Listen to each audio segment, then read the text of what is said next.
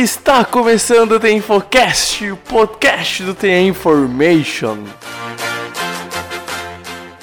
Joga pro alto e reza! Oh my God! Davis is going to run it all the way back. Auburn's going to win the football game. Auburn's going to win the football game. Pass is intercepted at the goal line. A vitória do Kansas City Chiefs!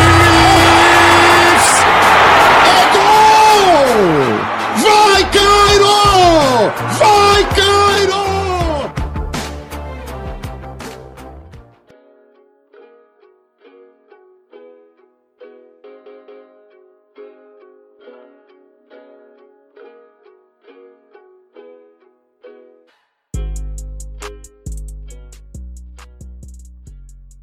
Olá, bem-vindo vídeo do The Infocast, eu sou o Pedro Bragolin e está começando mais um podcast do The Information, episódio de número 89 no seu fone de ouvido, no seu carro, no seu celular, no seu aparelho eletrônico produzido no século 21, Pedro Matsunaga, tudo tranquilo, velho? Fala aí, Bregs, fala aí, ouvinte do The Infocast. Estamos de volta aí, comprometidos essa semana.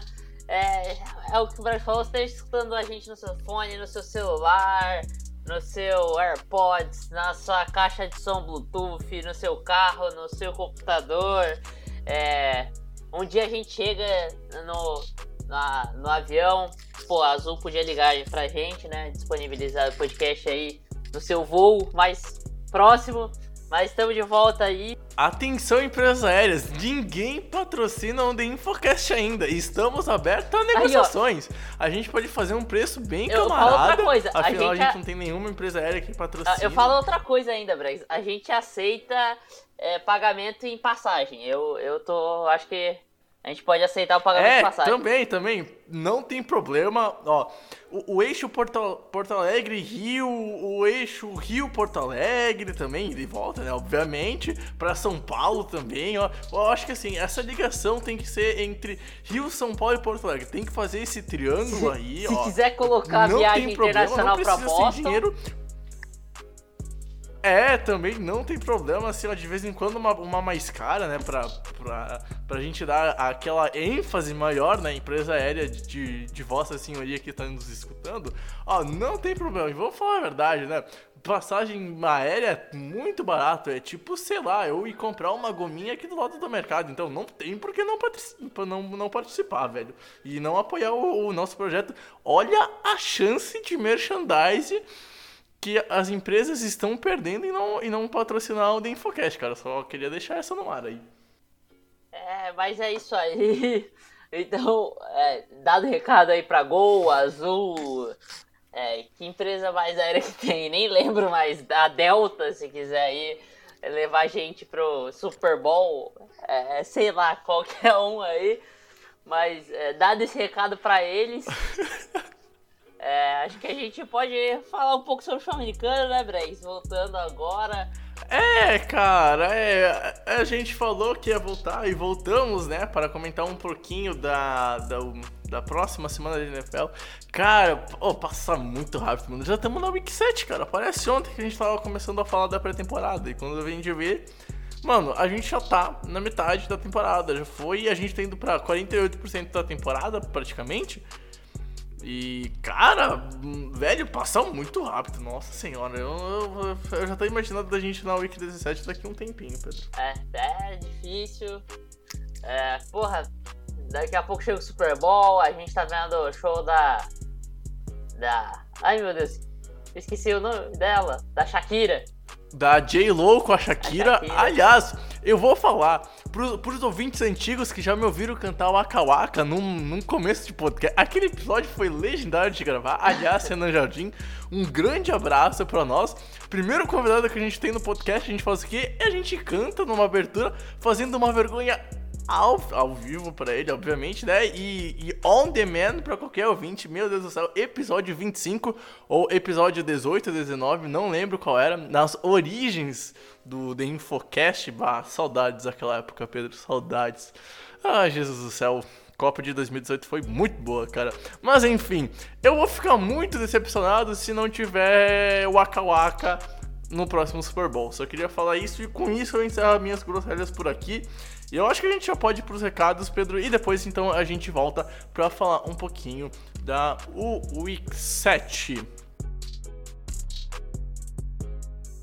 Bom, gente, lembrando para passar então que o nosso site é theinformation.com.br, The Information naquele PTBR inglês básico do básico. E lembrando também que o nosso Twitter é o arroba informationNFL, informationNFL. E lá no Instagram e no Facebook tem information.com.br ou, ou, ou, não, né? É, The Information NFL, The Information, Information NFL, tu acha a gente? No YouTube The Infocast, The Information NFL, uh, pesquisando sobre os previews reviews dos Thursday Night Football também acha a gente, não tem erro. Básico do básico do básico. A gente tá lá, não importa a rede social, estamos fazendo nosso conteúdo, publicando as notícias do NFL e tudo mais. E também lembrando que a gente tá com uma promoção, sorteando uma jersey junto com a Adar Comunicação uh, do Demarius Thomas, da época que ele fazia estragos no Denver Broncos com o Peyton Manning, a jersey azul.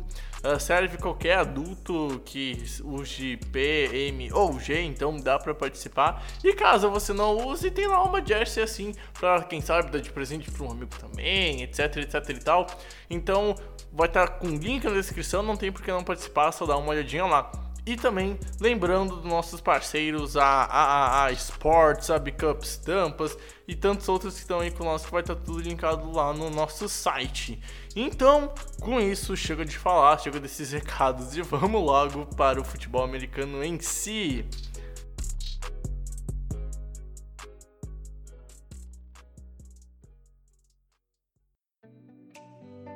Bom, Pedro Matsunaga, o Week 7 chegou. Uh, já tivemos provavelmente o Thursday Night quando o amigo ouvinte estiver ouvindo esse podcast, né? Que aliás, se você ainda não ouviu esse podcast, se você está ouvindo esse podcast antes do jogo, uh, vou deixar link do preview do jogo em vídeo que eu fiz uh, da, dos Chiefs Broncos. Eu espero que o jogo seja que nem eu falei, porque na minha opinião, meu Deus do céu, se esse for o jogo, vai ser um dos melhores Thursday Night do ano. Talvez com o upset do ano uh, até agora. Mas enfim. Pedro Matsunaga, Domingão de NFL são mais, se eu não me engano, 12 jogos. Então tem muita bola oval voando, tem jogo em Londres, infelizmente na manhã é do Bololô da tarde, então a gente não vai ter uma maratona de novo, como foi semana passada, mas a partir das duas horas a bola oval voa na tela do, do, do futebol americano e a gente vai começar falando de Oakland e Green Bay, que é sim um jogo que pode ser muito divertido e além disso pode ser disputado, né, cara? o, o jogo dos Raiders e Packers, né, é um jogo que assim, a gente espera a dominância dos Packers. É, os Packers são um time 5-1, os Raiders apenas 3-2. Mas, cara, o jogo pode se tornar interessante, mesmo sendo Lambeau Field, né? Porque eu acho que assim, a gente tem é, algumas. Alguns elementos que podem tornar o jogo interessante. A gente falou no, no podcast passado, eu acho, né, Bray? Que, que assim, os Packers vêm ganhando, Isso. mas não vêm convencendo muito. E, e, diferente, os Raiders vêm vem, vem tendo algumas boas partidas né, na, nos últimos jogos. E, e assim, é, o Braggs até falou no último jogo né, sobre o jogo corrida dos Raiders, que tem encaixado bem. E é uma das. É, é, pode ser considerada é, uma, uma certa deficiência do, da defesa do Green Bay Packers, que, que é até bem equilibrada, tanto o jogo aéreo quanto o jogo corrido, ela tem um equilíbrio. Mas assim, é, se o Josh Jacobs conseguir acertar um ritmo, né? eu acho que, que há boas chances aí pro, pro, pro Raiders ganhar. E, cara, é uma oportunidade do, do Derek Carr fazer uma vitória é, contundente, né? né nessa temporada, né, Brex? É, é, uma, uma vitória expressiva. É uma vitória expressiva, né, Pedro? A, a questão é que, assim, o, os Raiders são um time que depende muito do jogo terrestre para funcionar. Eu acho que o maior exemplo disso é contra os Bears, jogo lá em Londres, no Tottenham Stadium. Que o Josh Jacobs foi muito bem no primeiro tempo e no segundo tempo, assim como todo o Oakland, sumiu. mas conseguiram vencer o jogo contra a defesa dos Bears e abriram uma boa vantagem contra a defesa dos Bears. E isso graças ao Jacobs, que foi uma arma correndo e foi uma arma sendo alvo no jogo aéreo. É um jogador de dupla ameaça, é um jogador que tá passando praticamente todo o jogo, jogo das 100 jardas de scrimmage, é, produz, não só produz jardas, produz touchdowns. Desde a primeira semana, uh, ele vem com, com números bem expressivos, tanto que na primeira semana ele foi o primeiro jogador desde o, o Thompson lá em 2001, se eu não me engano, é 2001, ano de calor Thompson, que um outro calor running back passou da 100 jardas de scrimmage e teve dois touchdowns. Então, uh, obviamente, ele não teve sempre dois touchdowns uh, desde a Week 1 até agora, na Week 7, mas ele é constante, ele sempre está produzindo, ele sempre está conseguindo entregar números bons. Vem descansado. A equipe do Raiders vem de um bye week por causa do jogo em Londres, ou seja, se preparou duas semanas para enfrentar os Packers teve um gameplay então estudando somente o adversário durante 14 dias. E nesses últimos 14 dias a gente viu Green Bay se desestabilizar bastante na questão de o jogo não entrar, de a defesa sofrer contra alguns adversários, mas tá naquele uh, aquele status de enverga, mas não quebra, como a defesa dos Patriots há uns anos atrás e algumas outras defesas uh, nessa temporada, naquele ritmo de 7 field goal, mas não 7 touchdown. E uh, tá segurando. O último jogo foi grande exemplo disso. Só que o último jogo é também um grande exemplo de como os Packers uh, vêm tendo vitórias que não deveriam correr. Uh, esse 4, esse 5-1 é um pouco enganoso. Deveria ser um 4-2 pelo menos. Os Lions eram para ter ganhado se a arbitragem fosse boa de verdade no mundo do NFL, coisa que não é e tá longe de ser boa, para falar a verdade. Uh, e assim, o, o jogo terrestre do, dos Raiders é o oitavo melhor da liga e o, o jogo aéreo é o 24. Então, obviamente, o gameplay do, dos Raiders é assim: é correr, correr, correr, correr, correr, correr porque é o que produz. E a defesa do, dos Packers tem um, um, bom box, né, Pedro? Vamos falar a verdade. Tem a dupla dos Smith e tantos outros reforços que encaixaram muito bem nessa defesa e, e, que pode talvez segurar o jogo TS. Porque assim, eu acho que se parar o, o Josh Jacobs, né, cara, a chance da vitória do Green Bay vai lá em cima, porque para a principal arma e praticamente a única arma que produz. Desde que, cara, esse ano tem jogos bons, mas ele tá sendo praticamente um QB muito oscilante, que vai de 8 a 80 muito rápido. Então, se conseguir parar a, a maior arma do adversário, que é justamente o Jacobs, talvez o Green Bay tenha uma chance de vencer, velho. É, então. É, e é isso, né? Eu acho que assim, vai de encontro. É, é um desses jogos que é bem, bastante interessante, que vai de encontro a maior força de, uma, de, uma, de, de um dos ataques contra a defesa do, do adversário, né? A defesa do, do, do, Green Bay vem sendo bastante oscilante contra a, a, os ataques corridos, né? Eu acho que, que se a gente pode, pode definir assim, eu acho que é, é pode ser caracterizado um, um, problema da defesa do Green Bay, mas, mas apesar de, de ser é, bastante, como a gente pode dizer, equilibrado, né? A defesa do, do Green Bay. Mas assim, é, eu acho que tem mais problemas com, com o jogo corrido do que com o jogo aéreo. E o ataque do, dos Raiders é melhor correndo com a bola do que, do que passando, pelo menos nesse começo, né? Ou como você falou, né? Tem o, o Carson, o Carson Wentz, ó, Derek Carr tem, tem problemas.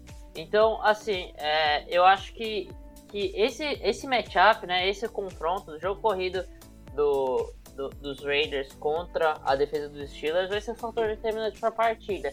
E, e, não quer dizer que se aconteça. Cara, eu acho que nem, eu acho que nem só isso.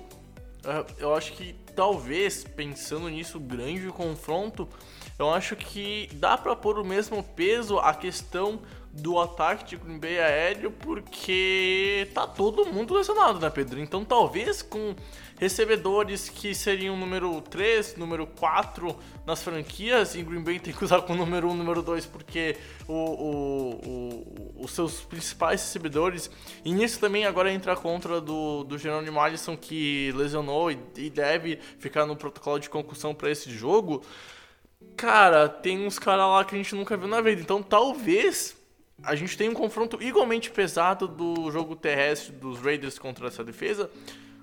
Da secundária contra os recebedores de Green Bay, velho. Pode pesar nisso também. Sim, é.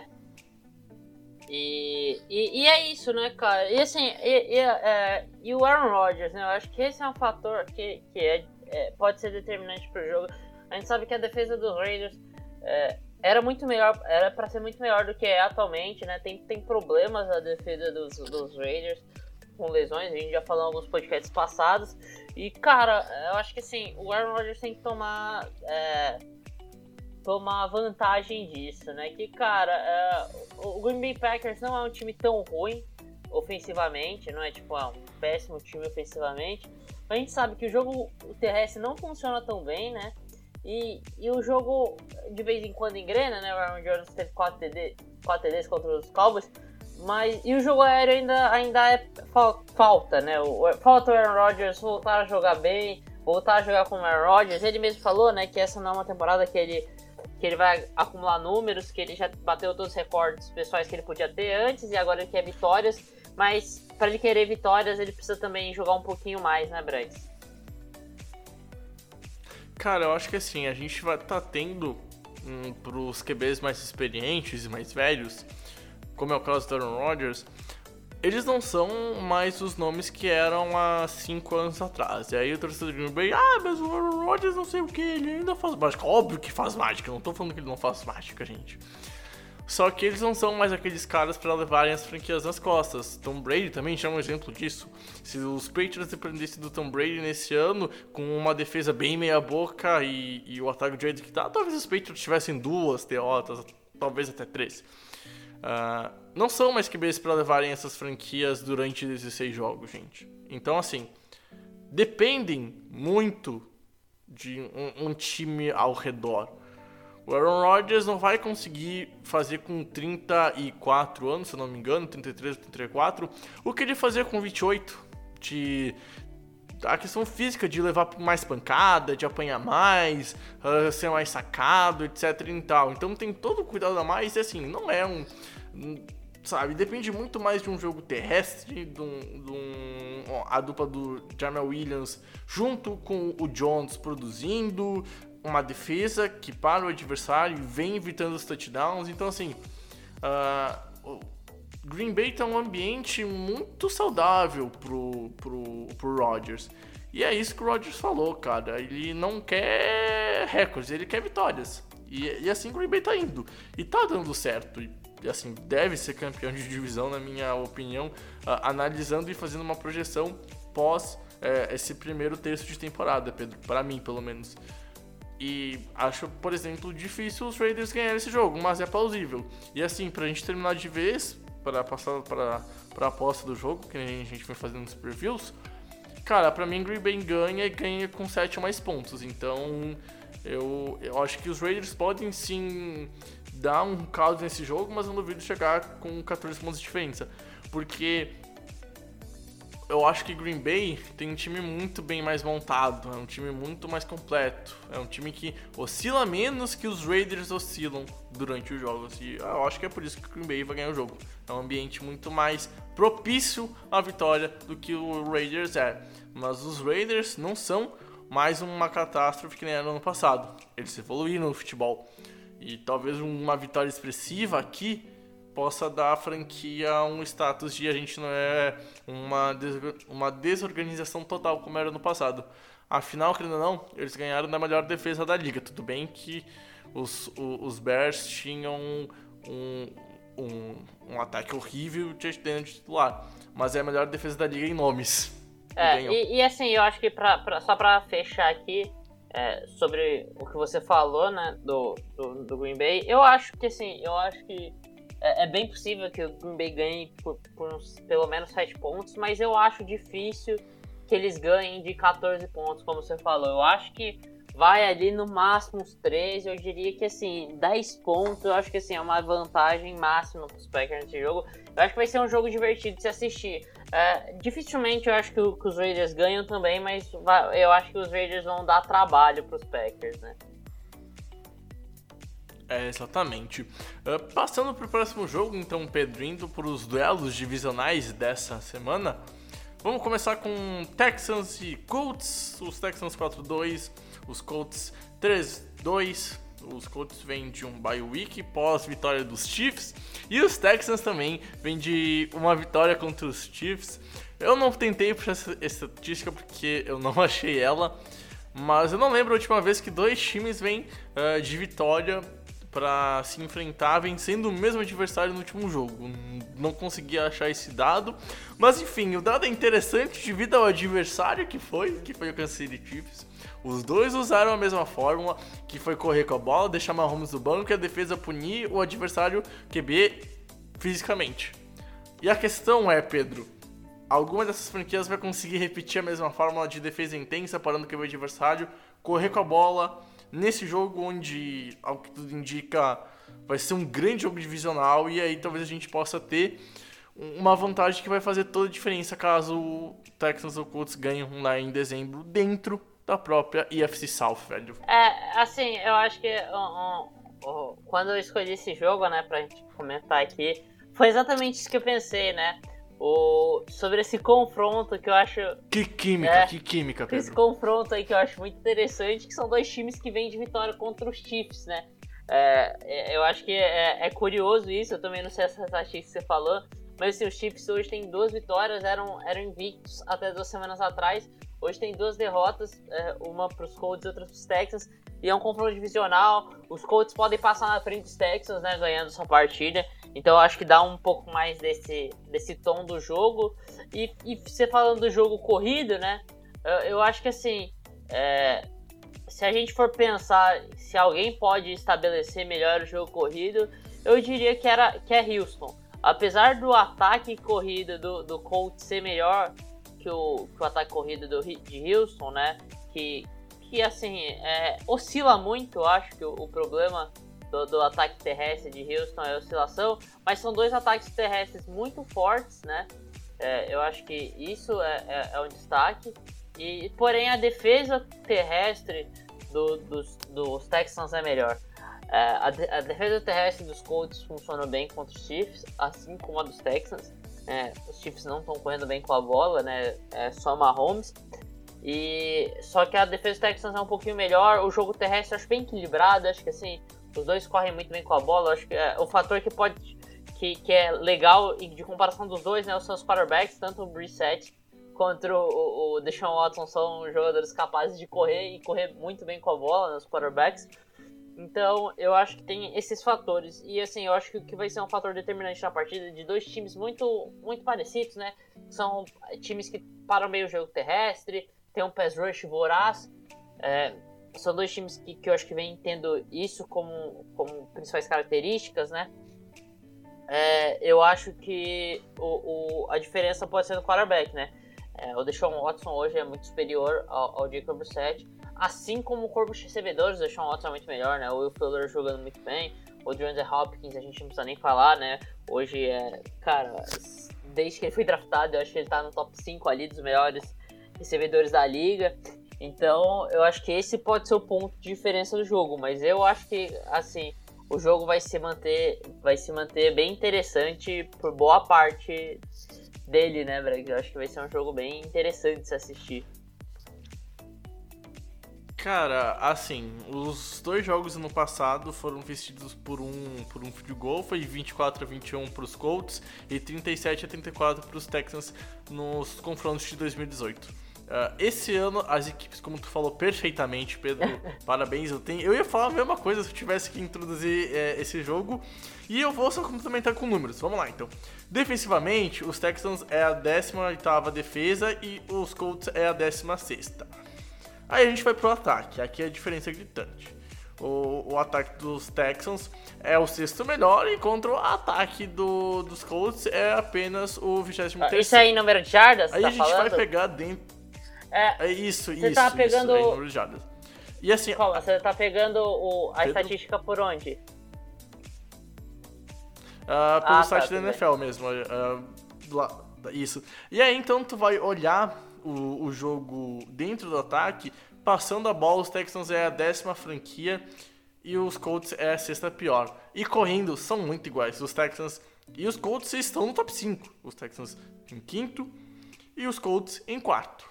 Então, é isso que o Pedro falou. A diferença não vai vir na franquia que estabeleceu o jogo terrestre e na franquia que parar o, o, o, o running back adversário. Uh, para mim, nesse jogo, as duas franquias vão estabelecer o jogo terrestre, vão tentar controlar a posse de bola e vai ficar naquela diferença de 5, 6 minutos para um lado. Mas o peso e para mim o lado e que me faz apostar na vitória dos Tecnos, mesmo fora de casa, cara, é o QB. O, o Show Watson tá honrando o apelido de Show, cara. Dois TDs corridos, um TD passado semana, semana passada. Teve problemas com turnovers, sim, duas interceptações. Mas, cara, quando precisou, ele tava lá. Quando ele precisou, ele correu pra endzone, ele achava seus wide receivers. Uh, Hopkins de novo jogando muito e para mim só tá atrás do Julio Jones em questão de, de, de, talento assim hoje na liga e talvez nessa temporada ele esteja jogando mais que o Julio Jones por causa que os Texans têm uma campanha melhor, então uh, acaba entrando em mais evidência, talvez, esse senso comum, sabe? Que às vezes domina e faz a gente ter algumas opiniões erradas. Mas o fato é que os Texans têm sim um ataque melhor. Se passa pelo QB e pelo grupo de recebedores. Uh, o Fuller tem que começar a agarrar a bola, né? Porque dropou três, três touchdowns contra os Chiefs, pelo amor de Deus, né? Agarra a bola, filhão. A gente tem o Hopkins, né, que tá no clube do, do 99 Overall lá no Madden. E isso, querendo ou não, eu sei que é um exemplo de jogo, mas é, Cara, influencia muito, cara, sabe? É, prova e mostra o quão bem ele é, porque na vida real ele também tá no, no clube dos, dos jogadores com overall 99, sabe? Porque ele faz de tudo. Ele é seguro, ele não dropa a bola, apesar de ter, de ter tido um drop em third down que Seria também touchdown na semana passada contra os Chiefs, mas a verdade é essa, cara. O ataque tem um QB melhor e o um grupo de recebedores melhor. E aí, para mim, num, num, jogo onde tem defesas que estão uh, muito iguais, jogos terrestres que funcionam muito parecidos, a gente tem um, um QB que pode desequilibrar e um, um, um grupo de recebedores que pode destoar nesse jogo a favor dos Texans. Só que aí eu vou fazer um contraponto, Pedro Matsunaga. A gente vai pegar isso que a gente falou no, no, nos últimos minutos e a gente vai falar um negócio assim, cara. Eu falei muita gente nesses últimos, nesses últimos, nessa última sequência. Jesus, meu professor vai me matar se ele ouvir esse podcast. Enfim, cara, os Texans têm uma das piores OLs da NFL e os Colts têm um grupo que no box que ataca e é voraz e saca o adversário. Então, talvez, se os Colts conseguirem e vão conseguir pressionar o Deshaun Watson, pode anular esse fator. Só que eu acho muito, muito difícil, porque o Watson corre muito bem com a bola. A gente viu semana passada contra os Chiefs de novo. Era uma defesa fraca, mas se tem um ponto bom da defesa do, do, do, dos Chiefs, é que eles sacam o adversário, Pedro. Só que né, não conseguiram. Por quê? Porque o Deshaun Watson soube correr muito bem com a bola quando precisava, sem se expor, sem levar uma pancada desnecessária. E aqui de novo, provavelmente ele vai tomar pressão e ele vai resolver com as pernas. E a gente volta para o mesmo ponto do QB, do talento do QB titular. E aí eu vou apostar nos Texans, Pedro. Para mim os Texans ganham e de novo, vai ser no estouro do cronômetro e eu acho que ganham por 3 pontos apenas num field goal, porque eu não imagino de verdade esse jogo passando de uma franquia vencendo por mais ou 7. Eu acho muito difícil isso acontecer entre Houston e Indianapolis. Cara, então, é, é, você falou algumas coisas aí. E, e assim, é, é, verdade, eu acho que assim, o, o principal fator do, do, do, dos, dos times que a gente tá falando aqui é, de efetividade no pass rush, são, são times que são efetivos nos pass rush. Uh, os Texans, quando chegam, eles derrubam o quarterback. Uh, os Chiefs, uh, os Colts também, é um time que quando chega derruba o quarterback também. Mas se a gente for falar de pressão, né, de, de porcentagem de pressão, os Texans são o sexto pior time do, pressionando os quarterbacks. Os Colts, o, o sétimo e os Chiefs o terceiro. São, são times que, que assim, é, eles conseguem bater, mas quando chegam, mas eles não, não chegam tanto. Então, em, percentualmente, né? Então, isso é, é uma estatística interessante para ver como que o Deshaun Watson vai trabalhar também, né? Porque ele é o cara capaz de fugir de, das, das pancadas, né? Então, se ele conseguir trabalhar tranquilamente e, e a OL ajudar um pouco né, nisso, é, quando chegar ele pode fugir. Eu acho que isso, isso é um ponto. Então eu acho que isso pode ser um ponto determinante também. É como que o como que o, o, o Deshaun Watson vai lidar contra a pressão, né, Brex? É, e, e, assim, tudo que a gente tá comentando e os pontos que a gente põe nesse podcast, Pedro, que são os fatores determinantes para a partida, todos os Texans levam a favor, sabe? Então, é, pode sim ter uma vitória dos Colts jogando em casa, etc, etc e tal, mas assim, sinceramente, uh, acho difícil os Colts ganharem, mesmo como eu disse antes, o jogo vai ser apertado na minha visão e os Texans ganham o Pedro ah, Matsunaga. coisa, né? Futebol americano é, é, é o que a gente pode falar, né? Todo domingo é um, é um novo dia, todo domingo é um jogo diferente. Então, a gente pode falar um monte de coisa aqui, chegar lá na hora e ser outro totalmente diferente, como a gente já viu várias vezes acontecendo. É, como a gente viu, por exemplo, acontecendo em Kansas City Chiefs e Indianapolis Colts. Ninguém esperava aquilo. Então, é isso. É, futebol americano é isso. Mas, assim, é, se for pelo que é mais provável, o, os, Colts, os Colts perdem e, e, e, os Texans conseguem uma vitória contundente dentro da própria divisão, né, Brett? Exatamente, exatamente. Bom, passando para o próximo jogo, mantendo ainda o quesito de, elo e dicção do elo de divisão, Minnesota Vikings e os Lions se enfrentam. Cara, eu vou eu vou falar aqui no mínimo, no mínimo, no mínimo, esse jogo já merece um asterisco para ver como os Lions vão entrar com o psicológico pós Monday Night Football, vulgo assalto a mão armada, uh, seguido de estupro, esquartejamento e ocultação de cadáver, Pedro Matsunaga.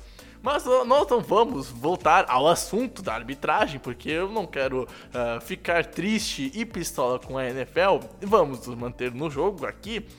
Só que eu diria que no mínimo, cara. Uh, eu não sei o que esperar dos Lions, tá ligado? Eu acho muito complicado uh, a questão psicológica para esse jogo do time do, do, de Detroit. Em nenhum momento a gente viu os Lions essa temporada uh, se abalar psicologicamente.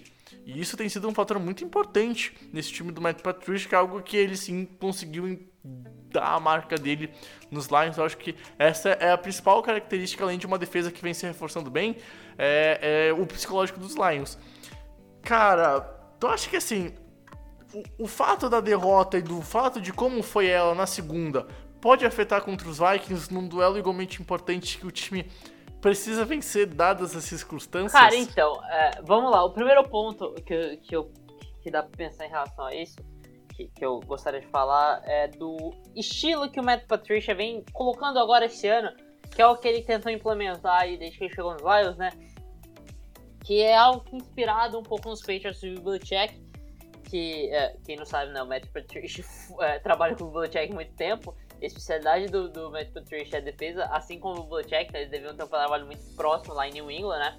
Uh, e assim, é, os Patriots sempre se preparavam tanto ofensivamente quanto defensivamente, jogo após jogo, semana após semana. Uh, e é algo que a gente vê os Lions fazendo, né? Os Lions uh, nem sempre eles jogam da mesma forma. Como a gente vê o jogo contra os Chiefs, por exemplo, eles correram muito com a bola com o Kerwin Johnson, né? E, e assim, é, em outros jogos, uh, na, na, temporada, o, os Lions não fizeram isso, porque sabem que é uma deficiência desse ataque, o jogo corrida. E então, uh, esse é o ponto, né? Isso é o que o, o Matt Patricia conseguiu traduzir do, do New England Patriots de bom pro Detroit Lions. Uh, além disso, de semana após semana, na questão uh, tática do jogo, né? Vamos dizer assim, o que os Patriots têm também é psicológico assim, o que aconteceu hoje, aconteceu. O que acontece domingo que vem é o que importa. Não importa, o que aconteceu lá atrás a gente não vai mudar. A gente tem que ver e corrigir pra semana que vem a gente fazer as coisas diferentes. E se o Patricia consegue colocar isso, eu acho que eles podem. É, eles podem ter coisas boas. E cara, assim, é, pode ser viagem minha, mas eu acho que é isso que vem acontecendo. Porque os Lions tiveram uma derrota bastante dolorosa contra o Kansas City Chiefs, né? A, a, ali na semana 4. E, e aí eles tiveram um gap aí, né, de, de duas semanas para trabalhar psicológico também, mas eles vão, uh, depois de uma derrota bastante dolorosa no Ford Field, cara, com erros uh, da defesa, com erros de chamada, com vários problemas, derrota que, cara, dói ainda hoje, eu acho que no Detroit Lions, e jogam como jogaram no, contra os Packers no Lambeau Field. Então eu acho que, assim, psicologicamente não é o fator que vai pesar aqui. Eu acho que, assim, o principal fator nesse jogo, para tudo, é a defesa dos Vikings contra o Matthew Stafford, né, cara?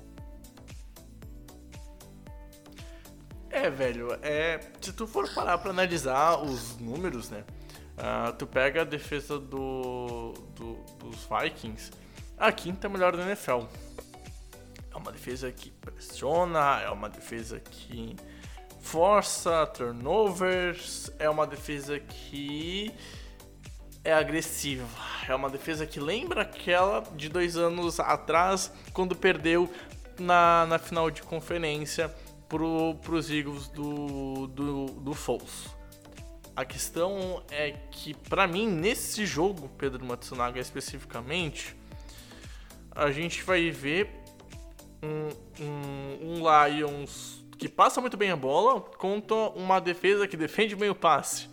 E eu acho que se os Lions não conseguirem desde o começo darem pancadas nessa defesa e não mostrar e mostrarem que são capazes sim de fazer drives longos e pontuais, vai complicar muito, porque o ataque do Minnesota Vikings está começando a entrar na questão do passe. O, o jogo terrestre é o melhor da liga e o Delvin Cook vem fazendo TD todo jogo. O, os running backs vêm passando do, das 100 jardas toda santa partida.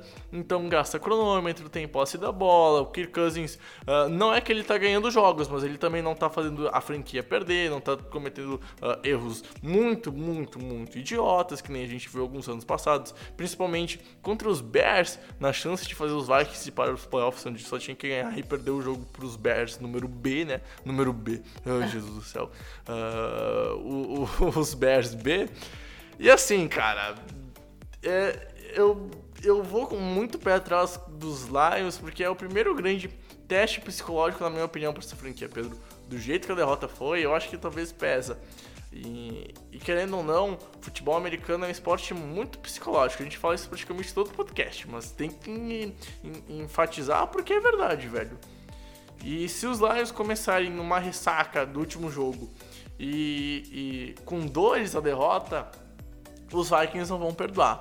Porque corre bem com a bola, é uma defesa que pressiona, que rouba a bola, é uma engrenagem muito bem feita de questão de se o pass rusher não chegar, a secundária segura os recebedores adversários e quando a secundária uh, consegue segurar a defesa vai lá, o pass rush vai lá e saca o QB adversário. Ou nem isso, o pass rush vai lá e com 2, 3 segundos saca o adversário, faz o passe apressado, sai um pato morto interceptado e etc, etc, etc. A gente vem vendo que os Vikings conseguem fazer isso. É aquela engrenagem de defesa perfeita que funciona e é uma coisa linda de se ver. E assim, os Lions vão ter que enfrentar isso. Então, eu acho que o principal ponto é depois do psicológico, e assim, para mim o psicológico está em cima de todas as outras chaves da partida, é, cara, o que esse ataque vai fazer contra essa defesa? Porque a gente pode falar do ataque do, dos, dos Vikings sobre essa defesa, do, dos Lions. Só que nada adianta se o Matt Stafford e o time não produzir contra a defesa dos Vikings, que assim, eu acho que agora, depois de um, um terço da temporada, o grande teste ofensivo para os Lions é esse. Se os Lions forem bem ofensivamente contra a quinta melhor defesa da NFL em, em, em números, cara, talvez os Lions ponham de novo o status de franquia que podem ir atrás de vaga no wildcard. E assim, caso perca 2-3-1 como recorde, com derrotas dentro da divisão, pesa pra, pra briga do outro. Cara, ainda entre aspas cedo pra falar, mas a gente já tá se encaminhando pra 50% da temporada. A gente já tá indo da Week 7, depois já vem a Week 8 e quando vê a Week 16 17. Então, cara, os Vikings podem ter a chance de chegar no 5-2, talvez dentro da divisão, na busca pelo título, matar já os Lions, e aí a, a gente dá a entender que o, os Vikings sim uh, são um time de fato para brigar com os Packers hoje em dia, que é o principal candidato a, a, ao norte da NFC. E sinceramente, cara, Kirk Cousins tá. Eu tô sentindo que tá indo, tá ligado? Começou, tipo, aquele eu fala, mas tá engrenando. São duas semanas que ele vem jogando bem, Pedro, e é aquilo. Ele não tinha confiança. Hoje eu sinto que ele tem ele tem sim uma confiança no braço dele. E olha o que ele fez com o Diggs no último jogo. Então, o Diggs, aliás, é outro que não tinha confiança nenhuma. E agora eu tenho certeza que ele não quer sair de Minnesota nem a pau. Então, dois jogadores importantes, dois jogadores que estão ficando com confiança. Cara, esse ataque tá engrenando no sentido aéreo. E se engrenar de verdade, os Vikings ficam com um time que pode ser, em janeiro, um time mortal. Pois vão ter um ataque terrestre com Cooks produzindo alto nível, um ataque aéreo que nas últimas semanas evoluiu muito, mas muito mesmo. Claro, duas secundárias fracas, Giants e Eagles tem que pôr isso em conta, mas a verdade é que evoluiu. E é muito positivo. Seria muito pior não ter demonstrado evolução contra essas duas secundárias do que demonstrar a evolução que mostrou. Foi mais alarmante, eh, seria mais alarmante se não tivesse feito nada de expressivo. Fez expressivo e assim. Uh, os Vikings, na minha opinião, estão começando a engrenar. E é o grande teste para os Lions se provarem na NFL. Eles são o que nesse ano? Um time que perde nos confrontos divisionais, depois de um erro absurdo, então o psicológico não é tão bom assim. O que, que vai acontecer? Então acho que é o grande teste dos Lions e a chance dos Vikings se provarem na NFL. É, cara, uh, eu acho que você falou uh, uh, meio que o que o que dá para falar assim, sobre esse jogo, né, estatisticamente. E, e, é isso, né? É o confronto, eu acho muito importante para os dois times. Os Vikings ganhando essa divisão, eles colocam como principal time para uma vaga de wild card né, nessa divisão, né? Não só na NFC North, mas na NFC eu acho que assim, é, dos segundos colocados de todas as divisões da NFC, eu acho que os Vikings com 5-2 se colocaria como a, a, a principal equipe a uma vaga de wild card e disputaria pelo título, né? É, e o Lions é, cara, para vencer, é, colocar, se colocar ali é, em segundo na, na, na, na, divisão, lutar pela vaga de wildcard, mesmo depois do que aconteceu, né? Já era para eles estarem em segunda divisão. Em, em segunda não, eles estariam em primeiro na divisão, né? Se, eu acho. Uhum. Se, eles, se eles ganham o jogo contra os, os Packers, né? Sim. né? Então, você vê como a história muda, né? E, e, assim, o último fator, eu acho que que é, é meio que uma curiosidade, mas que é importante para esse jogo. É, como os Vikings ganham o jogo? É, é, cara, tem muitas estatísticas. Os Vikings já ganharam o jogo tanto pela defesa quanto pelo ataque, tanto pelo jogo aéreo, como o Bregs falou, quanto o jogo terrestre, que o Bregs também destacou, que é, é que, com o Dalvin Cook, né? Mas eu acho que uma coisa que é constante para os Vikings, em todos os jogos que eles ganharam, foi, eles não perderam a batalha de turnover. Nos dois jogos que eles perderam, tanto para Green Bay quanto para Chicago, eles perderam as batalhas de turnover. E por que, que esse, essa estatística, especialmente nesse jogo, é interessante? É, os Lions é uma das defesas que mais forçam turnovers na NFL e é um dos ataques que menos sofre turnovers na liga. Então, eu acho que é, isso pode ter um papel crucial. Então, eu acho que além de, de todos esses duelos que o Briggs falou, eu acho que especialmente essa questão dos turnovers é algo para a gente ficar de olho, porque se os Lions ganharem essa batalha dos turnovers, eles já estão, eu diria, não um passo à frente, mas uns dois, três passos à frente para tentar essa vitória. E se fosse para apostar, eu apostaria aqui na, na zebra, entre aspas, e, e daria vitória pro, pro Detroit Lions, Brady. Cara, para terminar de vez esse jogo, eu aposto nos Vikings. É muito difícil tu escolher um lado para apostar é um jogo que se eu tivesse dinheiro, cara, eu teria muito medo de apostar em qualquer um dos lados. Mas eu vou nos Vikings, eu acho um time mais seguro pela defesa que tem e pelas últimas duas semanas do ataque na questão ofensiva, porque o jogo terrestre vai funcionar. Eu confio muito no, no que os Vikings estão fazendo uh, correndo com a bola. Para mim, a questão é o jogo aéreo dos Vikings e eu acho que vai ter tudo para engrenar. Passando para o próximo jogo, dessa vez não é um confronto de divisão, é um confronto interconferências. O Baltimore da EFC enfrenta o Seahawks da NFC. Pedro jogou às 5h30 da tarde. E, cara, a gente vai ver uns Ravens que correm muito bem com a bola, Lamar Jackson vem batendo recordes, correndo com a bola como quarterback, enquanto isso a gente vem tendo o Seattle Seahawks que tem o Russell Wilson como MVP, né, velho? É, cara, é, é isso aí, né? Esse jogo a gente vê o, o, um time que vem evoluindo, que agora tem o Marcus Peters, né? É, contra um Seahawks que tem o, até agora para mim é eu acho que é o vencedor do MVP até aqui. Não que eu concorde com isso, eu discordo totalmente. O meu MVP, para quem não sabe e, e, e, quem vai ver ou já viu o meu vídeo que eu vou soltar essa semana, é o Christian McCaffrey, né? Mas, assim, eu acho para a NFL o favorito até agora é o Russell Wilson, que ele vem jogando muito bem, né? Apesar do Schottenheimer não ajudar muito às vezes, ele vem jogando muito bem, mas por outro lado tem o, o, Lamar Jackson, né? Como você falou, que é um cara que vem passando melhor a bola esse ano, vem correndo muito bem com a bola, né? E, e assim, um todo da defesa da, da, defesa, do ataque dos Ravens, né? Os Ravens vêm correndo muito bem com a bola, né, Bregs? Eu acho que isso é, é algo para de interessante, né? Como a gente já falou, como a gente falou aqui, e o Bregs falou no vídeo dele, né? É, a, a, a missão contra os Chiefs é deixar o, o, o Patrick Mahomes fora do campo. Com o Russell Wilson pode ser a mesma coisa.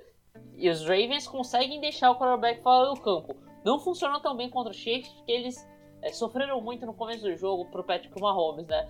Mas talvez para um time que demora a engrenar durante o jogo, como é o Seattle Seahawks, essa estratégia para os Ravens pode funcionar muito bem, né, Brad? Cara, é, é isso. Pro, contra os Chiefs, eu acho que a questão dos Raiders não terem. dos Ravens não terem chance de ganhar é porque o Lamar Jackson não é um QB bom passando com a bola ainda na NFL. A verdade é essa, cara. Não vem com isso, ah, mas ele vem passando da 200 jardas, bateu o recorde e tal. Não, cara, ele não tá passando bem a bola, ele não é aquele QB dessas primeiras semanas. Isso tá óbvio. Ele é um QB que passando a bola ainda é inseguro e precisa ser muito lapidado ainda. Mas assim, tu olhas para as estatísticas, tu vê lá o grupo de running backs correndo para 130, 140, 150 e tu tem o teu QB lá passando das 50 jardas terrestres praticamente todo jogo. E às vezes passando das 100 jardas. E semana passada passando das 150. Então assim, cara, pelo menos tu põe lá 200 jardas corrida pro Baltimore Ravens. E aí a defesa tem que ficar muito alerta porque os Ravens correm com o QB pelos lados, uh, em jogadas de passe que tem que improvisar, corre. Uh, o running back corre pelo meio, corre pelas laterais. Uh, são várias formas de correr e põe a defesa em xeque. E aí, de vez em quando, de tanto então uma corrida, vem lá um play action. E aí tem o fator, obviamente, que tem que se destacar, que ele evoluiu passando a bola. O, o Lamar Jackson evoluiu passando a bola de profundidade. Tem uma, teve uma off-season inteira para trabalhar e, sem, e, tem sim um salto de produtividade nos passes para mais de 25, 30 jardas, nas big plays, como a gente chama.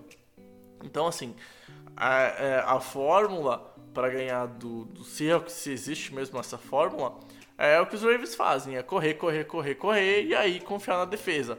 Na defesa que é sim muito produtiva, uh, top 15 da NFL, tá mais por um, por um nível abaixo, dois, três degraus do que a gente imagina sempre de uma defesa do, dos Ravens, desde que a franquia foi fundada no, no final da década de 90, a gente vê sempre uns Ravens dominantes, entanto que no começo do, desse século teve talvez uma das três melhores defesas da história da NFL.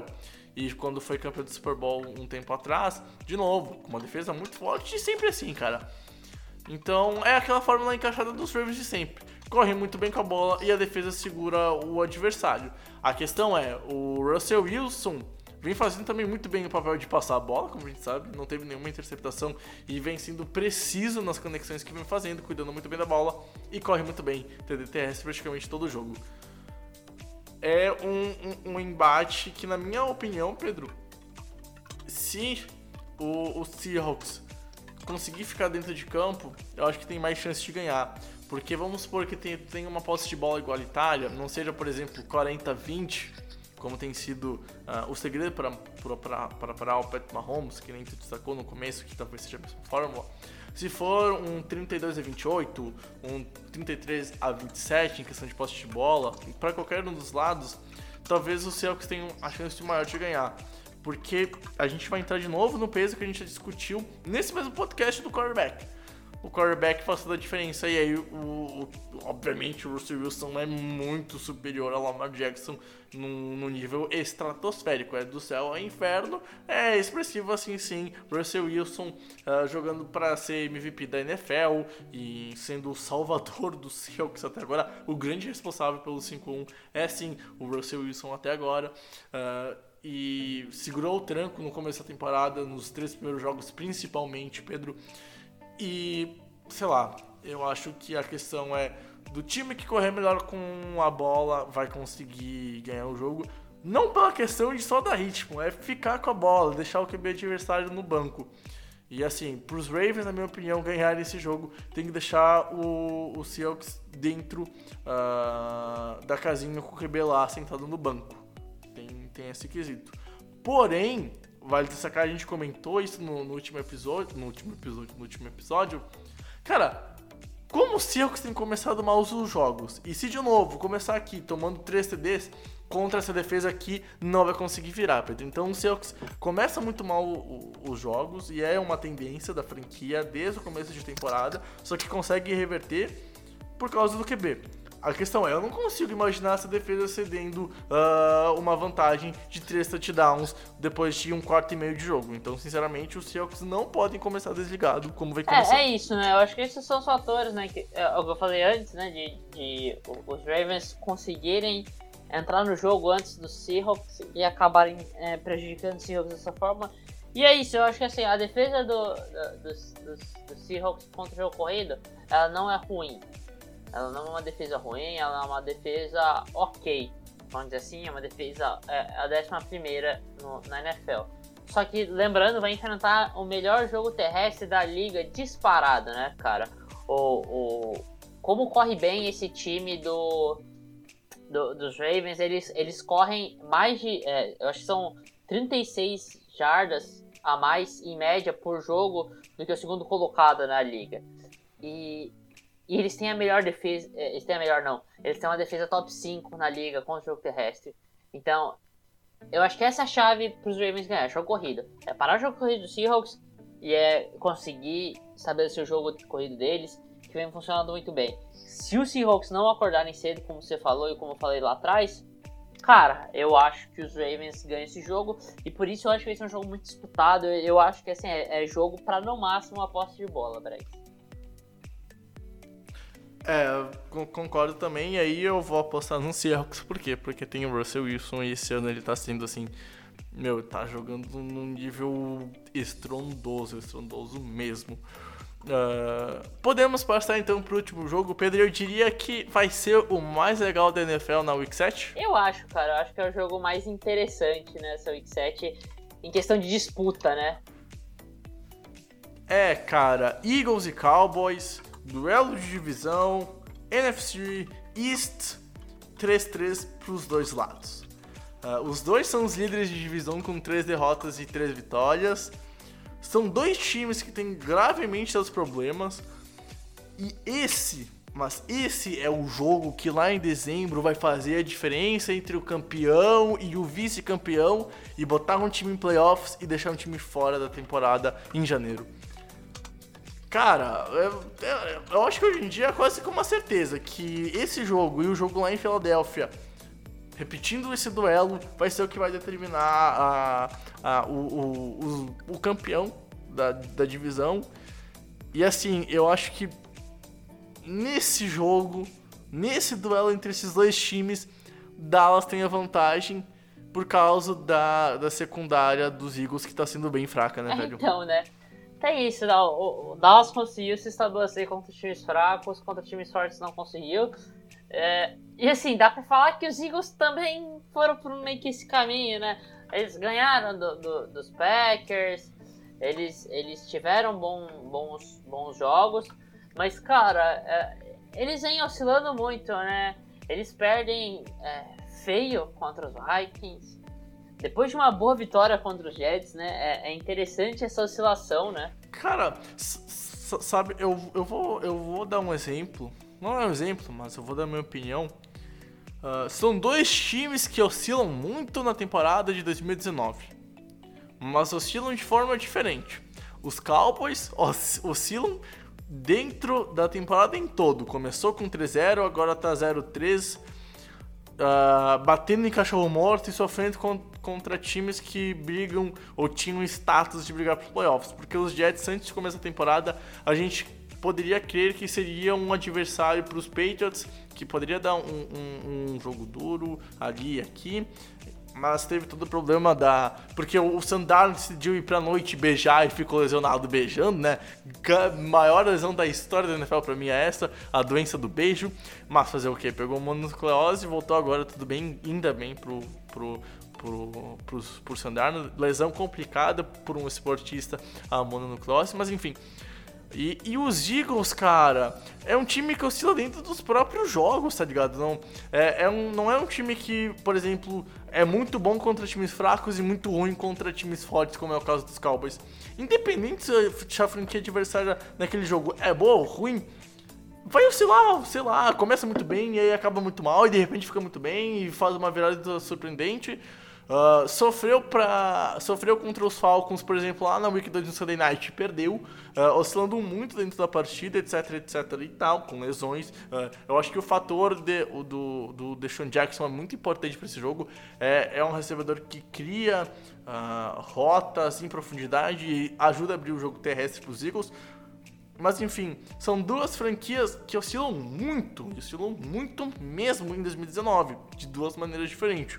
Porém, os Cowboys, no último jogo, deu indícios de oscilação dentro da própria partida pela primeira vez. Ah, começou de igual para igual, foi muito para trás do placar, quase se recuperou para levar o jogo para LT. Então, tem isso.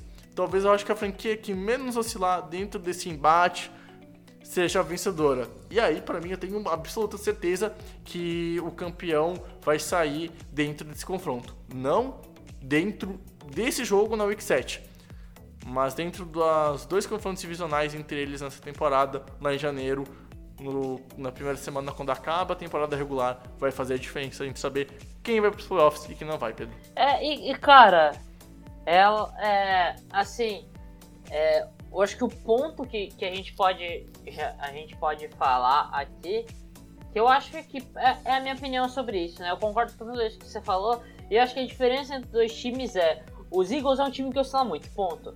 É um time que, cara, é, foi contundente contra os Jets, por exemplo, mas apanha dos Vikings. É um time que foi, foi firme contra os Packers e ganharam bem, mas perderam dos Lions, o jogo com o ataque não funcionou. É, eles perdem para os Falcons, por exemplo, na única vitória dos Falcons nessa temporada. É um time que oscila muito. Diferente dos Cowboys, os Cowboys é um time que engana. É um time que só ganha de adversários fracos.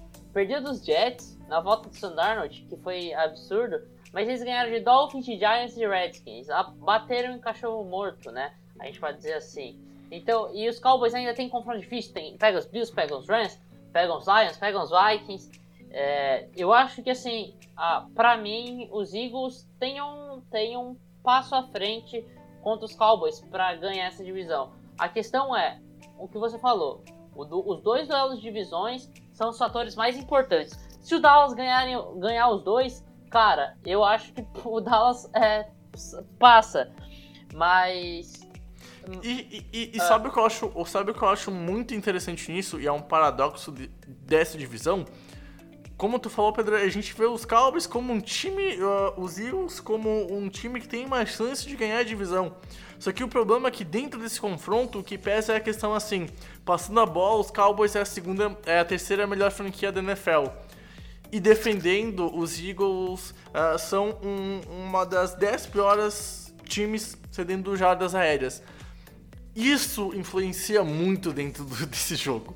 E a chave da vitória é isso, é se Dallas conseguir continuar com essa produção aérea que vem sendo absurda e, e tem a questão do Amari Cooper, se ele vai pro jogo ou não, ele teve uma lesão na, na última semana, dia a dia, deve sair no, no, no domingo de jogo, se ele vai ou não enfrentar os Eagles, é um, é um nome para ficar de olho. E também é isso, cara. Tem a, o Ezekiel Elliott, a gente sabe que, o quão bom ele é, ele tem que ser sim melhor utilizado. Parece que nos jogos importantes ele nunca é devidamente utilizado como deve ser, né? Incrível o Steph e que é aplaudido de pé todo santo jogo, mesmo perdendo por 8 pontos. Vai ter lá o seu head coach lindo, sorrindo e vamos lá, boa time, sair sempre com aquelas palminhas, né? Mas eu acho que assim, cara, é estranho falar isso e porque hoje eu sinto que os Eagles são um time melhor, mas para esse confronto é, tem desvantagem, sabe? E é um paradoxo que é muito estranho de falar isso em podcast quando tu põe da broca para fora. Mas, sei lá, é, para mim a, a, principal chave não é o ataque aéreo contra a defesa aérea do, dessas duas franquias. É o time que oscilar menos. Porque, sei lá, eu consigo ver os Cowboys abrir uh, 21 a 0 e aí parar de jogar e quando tu vê o Mendes vai lá e empata o jogo, overtime, Eagles ganhando um gol na, na prorrogação. Eu consigo ver isso porque os Cowboys estão dando indícios que vão começar a oscilar dentro dos jogos. E os Eagles já oscilam dentro dos embates semana após semana. Então, assim, é, é, difícil de prever um jogo quando tu tem duas franquias tão 8 ou 80 se enfrentando, cara. E ainda mais quando é um confronto tão importante que vai determinar o líder de divisão. Vai abrir praticamente dois jogos porque tu põe o, a vitória sobre a derrota da, do teu adversário e tu põe mais um jogo na, na espécie daquele jogo de seis pontos que a gente fala no futebol, porque é confronto de divisão, e o confronto de divisão ele é critério de desempate quando as duas franquias terminam com os mesmos recordes lá em, em, em dezembro, na Week 17. Então vamos supor que o Dallas tenha terminado com 8-8 e os Eagles 8-8. Quem vai para os playoffs é o time que venceu as duas partidas dentro dessa divisão. E aí eu tenho a tendência de apostar, no, apostar nos Cowboys, porque é um time que oscila menos e por causa do confronto, do confronto aéreo contra essa defesa uh, fraca, que cede muitas jardas, uma secundária que não passa segurança nenhuma para os Eagles. E aí eu, eu vou apostar nos Cowboys, Pedro, e sinceramente eu aposto com nenhuma certeza absoluta uh, no, no Sunday Night. E assim, Sinceramente, o pessoal que olha o jogo para esse. que olha torto pra esse jogo fala, hum, você é Eagles e Cowboys. Ai, os dois times estão maus, eu não vou assistir. Cara, esse jogo eu não te, eu tenho assim, uns 90% de certeza, e é muito estranho falar porque não deveria ser 90% de certeza. certeza é 100% não tem 100% ou não. de certeza. Isso! é, é, é, aqueles, é aquelas aberturas da língua portuguesa no, dito, do, no, no, ditado popular, que eu tanto amo na linguagem de bar. Nada supera tu sentar num bar e conversar uh, após um dia de trabalho, mas enfim. Uh, que seja talvez o melhor jogo da, da, da semana por causa desses, desses aspectos de confronto de divisão, quem ganhar é líder, os dois times 3-3, tu não consegue prever com clareza o que pode acontecer nesse jogo a não ser uh, o ataque aéreo se desenvolver muito bem contra a, secundária dos Eagles, e talvez isso nem aconteça porque os Cowboys é, são um time com um blé gigantesco assim, uh, de não serem decepcionantes, serem broxantes contra uh, times que brigam por playoffs e os Eagles brigam por playoffs tem por causa da fraca divisão que ambos estão. Então, assim, cara, é, é um jogo muito difícil de prever. É, e, cara, é, é, assim, a gente vê como é imprevisível isso que a gente tenta prever até com mais facilidade o que vai acontecer na divisão, né? É, pra ver como é a imprevisibilidade é, dos times, né, cara? Exatamente. E assim, ao contrário de você, eu posto nos Eagles por ver mais qualidades nos Eagles do que nos Cowboys. Mas assim, é completamente imprevisível e é, e é completamente ma é, maluco a gente tentar é, cravar aqui um vencedor ou, ou, qualquer coisa do tipo. Então, é, eu aposto no, nos Eagles, mas sem, sem, como você, né, aposta nos Cowboys sem certeza nenhuma. Mas assim, é, eu acho que, cara, é um jogo para se assistir, para tentar tirar algumas conclusões, né? Porque é, é uma brincadeira que, que eu posso fazer aqui, porque se os, se os Cowboys só ganham de time fraco, se ganhar dos Eagles, significa, né? É, então, é, sei lá, vamos, vamos ver o que vai acontecer. Meu, esse jogo eu sei que eu vou assistir com o maior prazer com uma cerveja do lado, um balde de pipoca, porque, cara, tem tudo pra ser um baita sonhante de futebol. Bom, Pedro, a gente terminou os nossos jogos que a gente tinha programado, a gente tá com mais de uma hora. Então, assim, se tem uma hora que é para fazer destaque é agora, Pedro, porque depois a gente vai pro encerramento. Alguma coisa mais ah, a comentar? o que eu tenho para comentar é o Miami, nem quando tem oportunidade de, de sair do. Cara, não dá nem falar que vencer um jogo, né? Não perder um jogo, eles desperdiçam a chance, né? Então, eu acho que é isso que dá para falar, né? Eu acho que é o único destaque que eu posso fazer. É, cara. É... Ah, velho, o pior é que eu tô vendo até o Buffalo chegando lá e metendo e matando o Miami. Ai, Jesus do céu, coitado dos Dolphins, vão virar sushi de novo.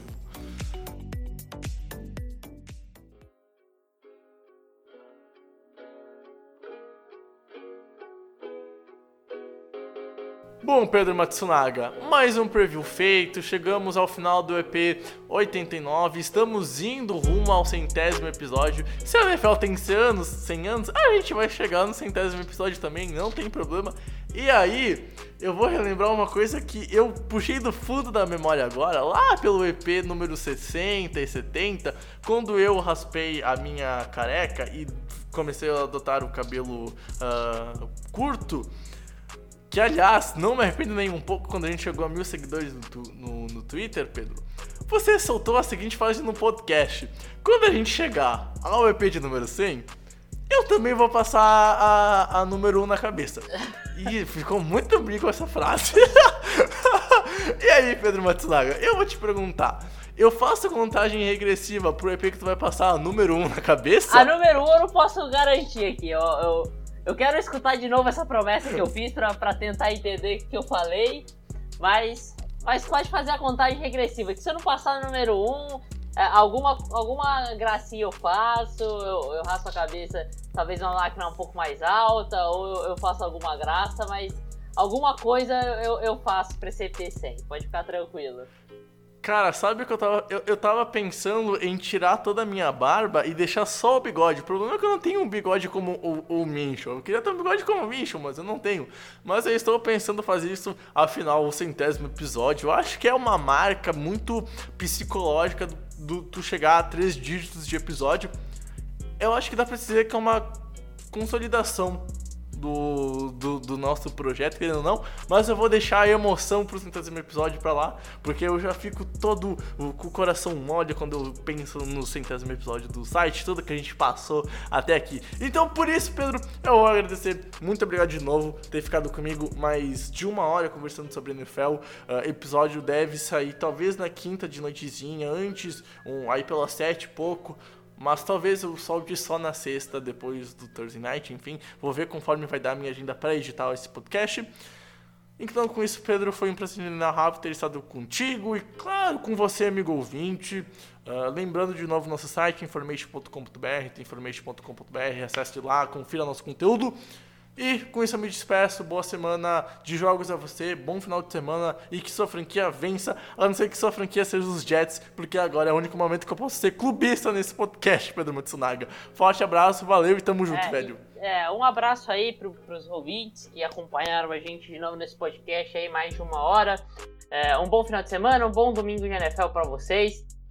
Espero que o Thursday Night tenha sido bom também, né? Na, dado o momento que você esteja escutando esse podcast. É, obrigado, Bregs, aí. Como sempre, é um grande prazer estar aqui com você mais essa uma hora. E já que você levantou a bola, né? É, eu espero que o, o, time do ouvinte aí ganhe o jogo, a menos que você seja torcedor dos Bengals também. É, aí deixa pro, pro God dar uma brincadinha aí e levar essa partida nessa semana. Mas é isso. Um abraço, galera. A gente se vê aí ainda essa semana em outras plataformas e aqui no podcast semana que vem. Um abração e tchau!